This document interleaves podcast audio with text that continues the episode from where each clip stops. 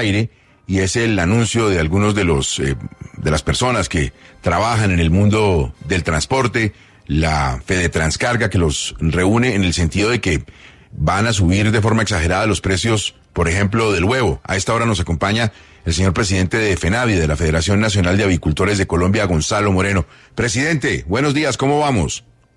Buenos días, Gustavo. Un saludo para usted y toda la mesa. ¿Cómo están? Entiendo que los, los integrantes de Fede Transcarga dicen que si el ACPM sube, el huevo sube y que vamos a tener una situación muy difícil. No hemos definido eso, pero ¿qué sabemos del aumento del precio que ellos anunciaban del huevo? Pues mire, ellos anunciaban en un post en redes sociales que se da un aumento casi del doble, más o menos del 90, 100%. Esto pues no tiene una correlación con los costos de producción. Para que se hagan una idea a todos los oyentes, el 80% del costo de producir pollo y huevo es maíz, soya, que es el alimento, y eh, la genética, que es el pollito. El otro 20 son el resto de costos. El transporte, en el peor escenario, de toda la cadena logística, desde el alimento balanceado hasta llevarlo a los consumidores, tiene un peso del 5%. Entonces, así se dé un aumento de la CPM, nuestros cálculos es que en el peor escenario se daría un aumento del 12 pesos por cada huevo, que podría llegar hasta 30 en algunas partes del país, pero en ningún momento se puede dar un aumento del porcentaje que decían. Y después de la aclaración que ustedes han hecho desde FENAVI, doctor Moreno, ¿ha habido algún tipo de rectificación? Porque lo que generalmente pasa es que se queda la primera información, pero la rectificación circula mucho menos. No, pues nosotros, yo me enteré por, por la red social X, inmediatamente puse el post, eh, algunos medios de comunicación que han replicado la información original la corrigieron, no obstante el post de Fede Transcarga sigue, pero ya es, será ellos los que tendrán que hacer las correcciones. Nosotros sí le decimos a la opinión pública que no hay una correlación de tanto peso, sí se puede dar un aumento, eso sí vale la pena aclararlo, pero no va a ser mayor al 5% en toda la cadena. Eh, ¿Y ese aumento sería cuándo, doctor Moreno?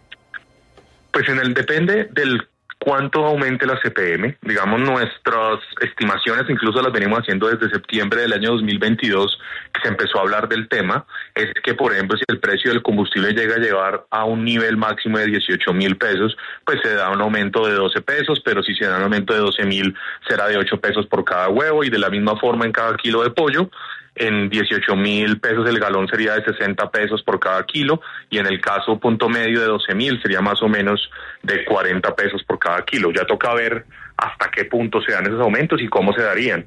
El llamado es que no se dé exclusivamente para algunos, digamos, transportadores, algunas personas que mueven cierta carga, sino que se intente hacer de forma general para evitar esas asimetrías en los mercados.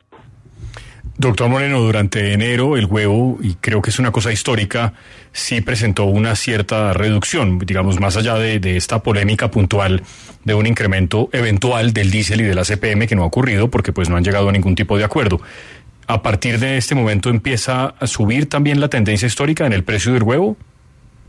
Pues mire, es una muy buena pregunta, Espinosa. Nosotros en, desde las últimas dos semanas de diciembre, primeras dos semanas de enero, tuvimos un fenómeno y es ya la gente volvió a la normalidad, ya se terminó, digamos, se puede decir que la pandemia y tuvimos cuatro puentes festivos seguidos.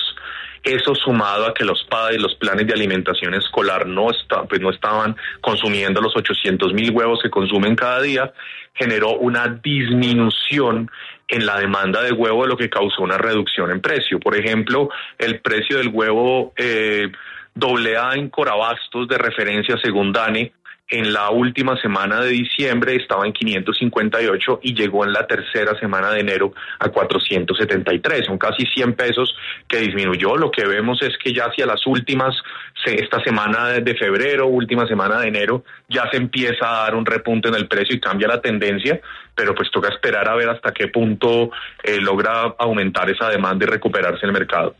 Quedamos pendientes. Eh, presidente, muchas gracias. Muy amable. Buen día a ustedes un feliz día y muchas gracias, como siempre, por tenerme en cuenta.